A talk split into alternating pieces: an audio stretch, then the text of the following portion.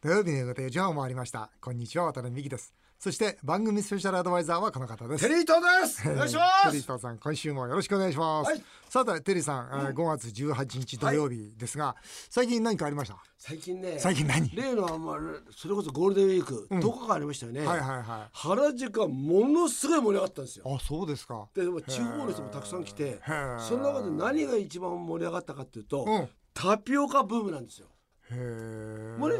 僕はほらずっとタピオカタピオカがね、お知らなかタったピオカのお店がね原宿でもう30軒以上あるんじゃないですか本当にすごくあって、うんそれがどこもかしこもみんな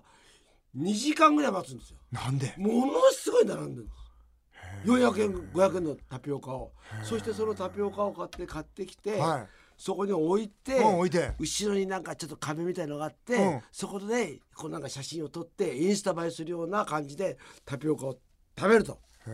いーうことで2時間タピオカを待つっての美味しいの普通じゃないですか、そうなのうんこれあれでしょ台湾、そうですね台湾は発祥って台湾なのかなものすごいブームで台湾がねでねうん大人は、うえー、2時間も待つのと思うでしょん思でも違うんですうよなんで違うの何かっていううと、ん2時間待って、うん彼女友達うとん列の中で楽しい話ができて、うん原宿でうん400円で2時間時間を使うことができる、なるほどねで今までだとこういうのがないと、うん原宿行って洋服買うとうん何千円も使わなきゃいけない、うんそうするとお金がないわけですよ、うんでぺちゃくちゃ喋りながら恋人同士で、うん友達同士で原宿で時間を費やすとか待ってることも楽しいそうだから駐車場より安いんですよなるほどねそういう考え方なんですよねこのタピオカのお店っていっぱいあるんだねでしょ今こうね見てるんだけどでそれぞれの店全部工夫してるんだねそうなんですよねだから今もうや一つば今もう一つ知らなかった知らなかったでしょ知らないあともう一つはうんカレーブームですカレーカレーブームへえタピオカだからカレー食べてタピオカタピオカ食べてカレー本当このにこれは本ツ当ーにトップです本当にだからみんなまあカレーも原宿原宿今までは下北だったんですけどうんもこれがはまあまあカレーは誰でも美味しいじゃないですかだからみんなもう頭からカレーかびて浴びてますよ 体中もうもうシャツとかなんかにみんなカレーのはまあ跳ねちゃってそしてね本当ポイントが一つあるんですよ何カレーの中でこれまたインスタ映えしないとダメなんですよカレーがええうんそれは何が必要かといううとん卵なんですよ卵卵へー卵が野菜カレーであろうと肉カレーであろうと何であろうと、うんへポイントは卵なんですよー例えばこれねチーズホワイトこチーズがペタッとうん上に乗ってるカレーがあるんでうすんようんうん普通のカレーの上にうんねうんうん薄くうんチーズがうんうんう薄でそ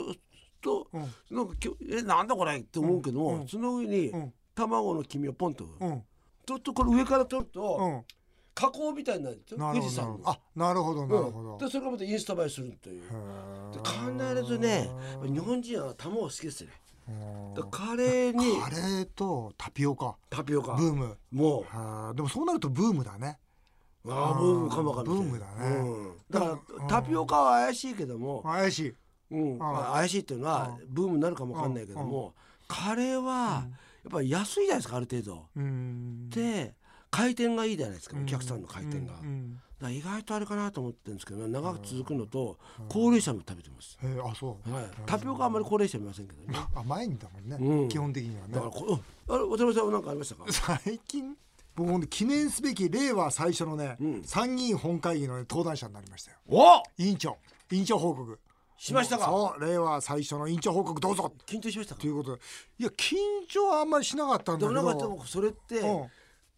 記録に残りますよね。もうそうそうそういやそいやういや令和最初でねうん内容はね、カナダとフランスと自衛隊の物品の交換を決めましししてもいいようにしましょうっていう条例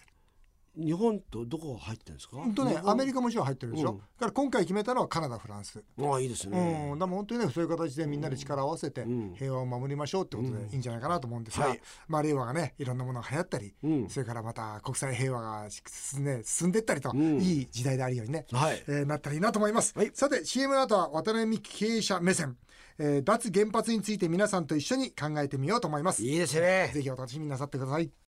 土曜日だけにこうしたらどうよ渡辺美樹さんが次の選挙には出馬しないと記者会見した時その理由の一つに挙げていたのが脱原発原発ゼロの方向に国を動かすことができなかったそうコメントされていました先日「夕刊富士」の渡辺美樹経営者目線でもそのことを取り上げ原発のリスクはあるものの安い電気を選ぶのかそれとも自然エネルギーで少し高い電気を選ぶのか国民投票をするべきではなど独自の視点で提言をされていましたそこで今回はこんな企画をお届けします令和の日本のエネルギー政策はこうしたらどうよソニーやアップル、ワタミをはじめ今国内外の企業では再生エネルギー100%を目指すという RE100 を宣言する企業が増えていますこうした最新の流れとさらに渡辺さんが提唱した国民投票を仮にするとしたら新橋で50人を対象に行った場合どんな結果が出るのか今回は原発ゼロを皆さんと一緒に考えてみたいと思いますということで今回は原発ゼロについて皆さんと一緒に考えてみようと思います。えー、テリーさんはいいかがですかこのエネルギー問題いやテリーさんあれですよね今はい大学で研究されてますそようね、なんですよ僕はあの実はあの慶応大学の、ね、大学院で、はいエネルギー政策分析っていうそのうですよで、ね授業を取っているんですよね、うんうんうんそこのあの田中先生っていうのは非常にまあその道ではね、はい第一人者なんではい勉強させてもらってるんですけども、僕は正直言ってあの先日あの小泉元総理ともとってのお話ししましたけども、はい僕は原発反対ですねあそうですか本当に反対ですね。あよかった、はいうん、僕も原発ゼロをまあ掲げて国会議員になったんですが、うんでその経済産業でそれを扱ってるんですね、はいですから経済産業委員会でうん繰り返しその発言をしたんですがいやこの国は原発をやめる気はないですねないですよねないです一時あったんですよう、んあのなるべく下げていこうみたいなところはあったんですが、うんまあ、あの先日もですね国会で自然、まあ、資源エネルギーに関する調査会ってありましてね、まあ、それで話し合いがしたされたんですが、まあ、2018年去年ですね、うん去年の7月に閣議決定された第5次エネルギー基本計画ってなんですよ。はいでこれから日本はこういうエネルギーでいきますよっていう内容なんですが、まあ、2030年、えー原子力は依存度を可能な限り低減しましょうということになってるんですが、あ20から22%なんですね、全体のエネルギーの20から22%は原子力でいきましょうと、今3%なんですよ。 ね、だからつまりこれからどんどん原子力を稼働させていきますよ頼ってるもっとた頼るもっと作っていくで新設においてもですね明言はしてないですけど小型原発もっといい小型原発で足回りのいい原発を作っていこうって実は動きがあるんですえよえすごいでしょまだ作ろうとしてるんですかまだ作ろうとしてますでこの第5次エネルギー基本計画の2050年バージョンってあるんですが、この中には明言してるんですねどういうことかっていうと脱炭素化の選択肢としてこれを取り入れると書いたんですよつまり、えー温暖化ガス温暖化ガスを2013年比80%減という、まあ、パリ協定でとんでもない約束をしてるんですね日本がね、そのためには原発はもう不可欠だと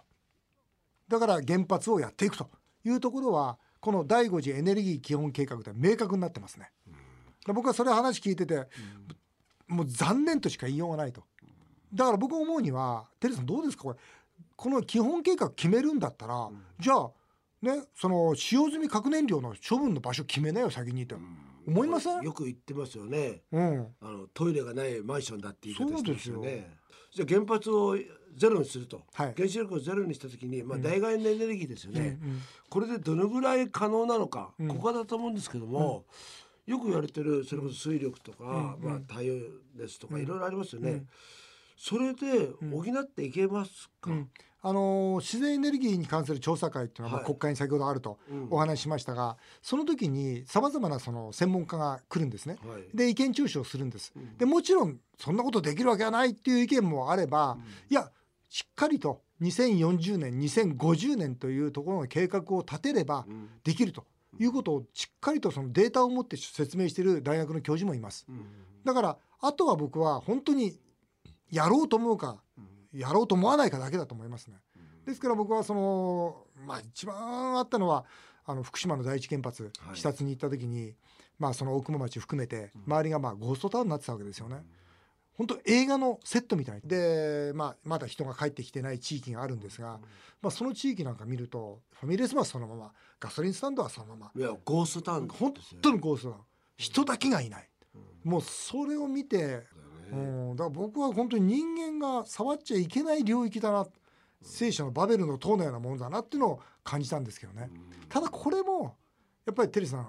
まあ、それは国民の選択であるもあるわけですよね。うん現代の今我々が今我々がどうするのか決めるべきだというふうに思うんですよだから僕はあの2つあって1つははいゼロにするっていうんだったらゼロにするためのストーリーを考えようよとんそこに向かっていかない限りどう絶対ゼロにはならないよっていうのが一つの僕の意見でまあこれはもう没にされたんですがそれからもう一つはそれってはい言うと、はい国会で国会とかが言いましたよね、渡辺さんが、うんうんでみんなどういう態度とるんですそのか官僚も含めていやそれはまだ時期尚早だと、うん、まだそういうレベルじゃないとかまあ上手にはぐらかしますよ。うんだから本気でやる気あるんですかっつってもかでも官僚の人だって渡辺さんの意見を、うんの方が正しいと思ってる人って当然いますよね。難しいですねただか経産省の官僚もそうですし、今の政権もそうですけど、もうなくてはならないっていうのは前提で物事考えちゃってますからうんですからそれからもう一つ言うならば、じゃあそこまであなたたちが原発守りたいならば、うんじゃあ国民に聞いてくれよと、うんこれが僕の2つ目の意見だったんですよ国民投票。国民投票してくれよとそうですよねだって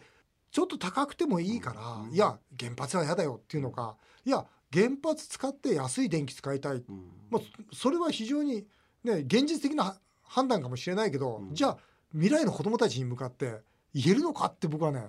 い言った上で国民投票をするべきだと思うんですよ。国民投票するときに、うんじゃあ反対賛成とはまた別に、うんじゃあ原発をゼロにした場合に、うん代替エネルギうんーでうん、いくらプラスそうなんですおよ金かかるか、そうなんですよねここはどうですかそこの資産のかがしっかりしなきゃいけないと思いまはす。い、ただ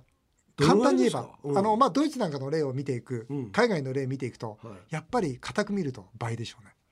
倍、倍大きいですよね、うんだからそれは難しいと思いますただこれねあの心配しても聞いてみたんですよ、はいうん、ちょっとその結果をどうぞ聞いてみてください原発をゼロにできるなら電気代ちょっと高くなってもいいと思いますか思いますその場合まああの毎月の電気代に置き換えていくらぐらいだったら我慢できるよって思いますあーちょっとえーっと今電気代が何本ぐらいだったかな8000円ぐらいだったのかなだから、まあ、1000円ぐらいやったらいいんじゃないですかうんうん月で300円くらいですかねまあ1割ぐらいはいいんじゃないのうんまあ1000円とか2000円だなまあこんな結果出てるんですが2000円か、原発をゼロにできるなら電気代が少し上がってもいいという質問に対しては、いいよ上がってもと言ってくださったのは80%、うんねいいなとじゃあじゃあどのぐらい電気代上げてもいいのって言った時にですね、まあ1位は1000円から2000円うん2位が1000円以内っていうことになってるんですね。で、えー倍になってもいいよと。ね、た多分倍ぐらいになるわけですよ。倍になってもいいよって言った人は2人しかいなかったですね。うん、だからこれやっぱり現実なのかもしれませんね。でおそらくそのほらフランスでイエローベストっていうあったじゃないですか、デモ今でも時々やってますけど、あの時の彼らのそのなんて言いますか合言葉は、エリートは地球の明日を問題だというと、僕たちは今月の支払いが問題だっていうのが合言葉なんですよね。だから確かに原発やってたら未来の子どもたちに対しては大変だよねとだから、ね、値段少し上がってもいいよねとでも今月の支払いのためにはまあ2倍は無理だよという、その最後のせめぎ合いだと思うんですよね。難しいですよねテリーさんこれね。いやーもっと違うことだよね住めなくなっちゃうとかさそういうことを考えるとやっぱり本当に原発をなくすゼロにするっていう意識の中でやっていくこと大切だと思うけどなこの番組で繰り返し話している財政破綻と僕根っこ同じだと思うんですよ。やっぱり分かるよと、ね、国が、ね、財政破綻しちゃいけないの分かるよとでも俺は保険料倍にすんの嫌だよという考え方なんですよねだったら未来の子どもたちのために財政良くしなきゃいけないなそのためにはじゃあ保険料はうん、1割増しだったら我慢できるよみたいな多分みんなそのせめぎ合いの中で、まあ、自分の両親とそのまあ自分の価値観みたいなものとこう戦ってると思うんですよね。おそらくそんな中で、まあ、自由民主主義における社会ってのは成り立つのかなそんなことも思います。皆さんの原発に関する、えー考え方もぜひお聞かせ願いたいと思います。以上、令和のエネルギー政策、こうしたら同様でした。さあ、続いてはメールを紹介させていただきます。えー、マリコさん、ドラッグストアパート主婦と書いてあります。えー先日行われた夫婦喧嘩に関するアンケートによると最も多い夫婦喧嘩の原因トップ3は3位連絡がない遅い2位伝えてある内容約束を忘れる1位家事分担やり方で意見が食い違うでしたうちはまさにこの通りなんです、この結果同様ですということでテリーさんどうですかこの夫婦喧嘩に対するアンケートえやり方なんかあるんですか家事のやり方とか主張しますえ家事ですかいや家事とかね、うん、家事分担、うん、ややりり方方でやり方が違うとかって、うん、そんな従えばいいんじゃないんですかあそうかえやり方だああなるほどねって女性がやりたいやりやすい方に合わせればいいいいような気がするんですけど例えばこういう掃除の仕方してとか、うん例えばこういう洗濯の仕方してっていうことに対していや俺には俺のやり方があるみたいなことなん ですかね。でしそういょうことでしょあうとん我が家例えば旦那うちはこうだったとか、うんうん例えば鍋の作り方とかあそういうのも言うんですかねあーあるなお風呂はこうだとかあートイレの掃除がどうだとあかるある多分そういうのかある、う、なんテリーさんはどんなことで喧嘩するんですかない ですね本当にないですよ喧嘩は本当ゼゼロですねーものすごくもうもうねもう一面湖のねこの鏡のようにつ一 切あ波風が一切ない波波風立たない全く立たないです素晴らしい立たないじゃようあにじゃあ立そたのないようにコツだけ教えてくださいよコツだけ、そのためにはどうしたらいいんですかこのマリコさんに教えてあげてください相手に諦めさせるっていう諦めさせ るああの人はそういう人なんだっていうああそれあるよねえどうですかねこれ夫婦の夫婦喧嘩ってしますわかんない僕もしないんだけどだって家事分担って家事やったことないし、今誰と住んでるんですかうちのあの家内と二今人日で二人でしょ、はいと例えばご飯食べるじゃないですか、はいそのテーブルから、はい食器は洗えば、あ台所まで持ってくの持っていく時と持っていかない時がありますねでも基本何もしないですよ掃除もしたことない僕だから今のマンションに住んでどうだろうもう十数年経つけど一、回も掃除したことないです変 な人変ですよ変かな僕は掃除は大体してますよ本当ですか食事終わったら食べた後に下に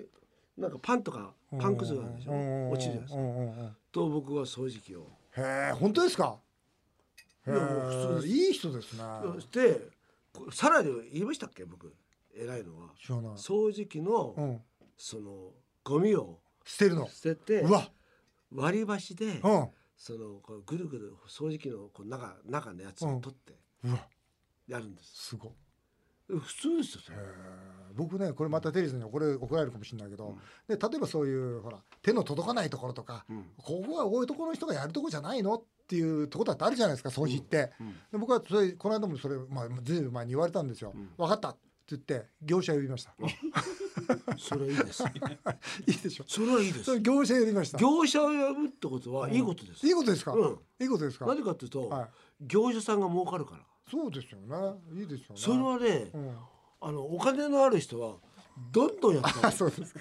わかりました。横浜市の F ママさん、42歳、悩みを聞いてください。息子の高校の先生が大人になってもいいことはないとか、俺も非正規だから実は大変なんだとか、ネガティブなことばかり言うらしくて心配してます。言霊というぐらいで、マイナスなことばかり言っている人は不幸になると思うし、それが息子に伝染しないかすごく心配です。こうしたらどうよありますか、これ絶対ダメだよね、テリーさん。これダメですダメだよね。全然ダメですダメだよね、この先生で。この先生何がダメかっていうと、はい。一番ダメなのは想像力がないんです、ないいいこと言う今日一だね、うん今のは今 日一そうそう出た今日一出たテレさん出ましたか今日いや一そうなんですよそ想像力がないうないもう許せないでも最近多いですよ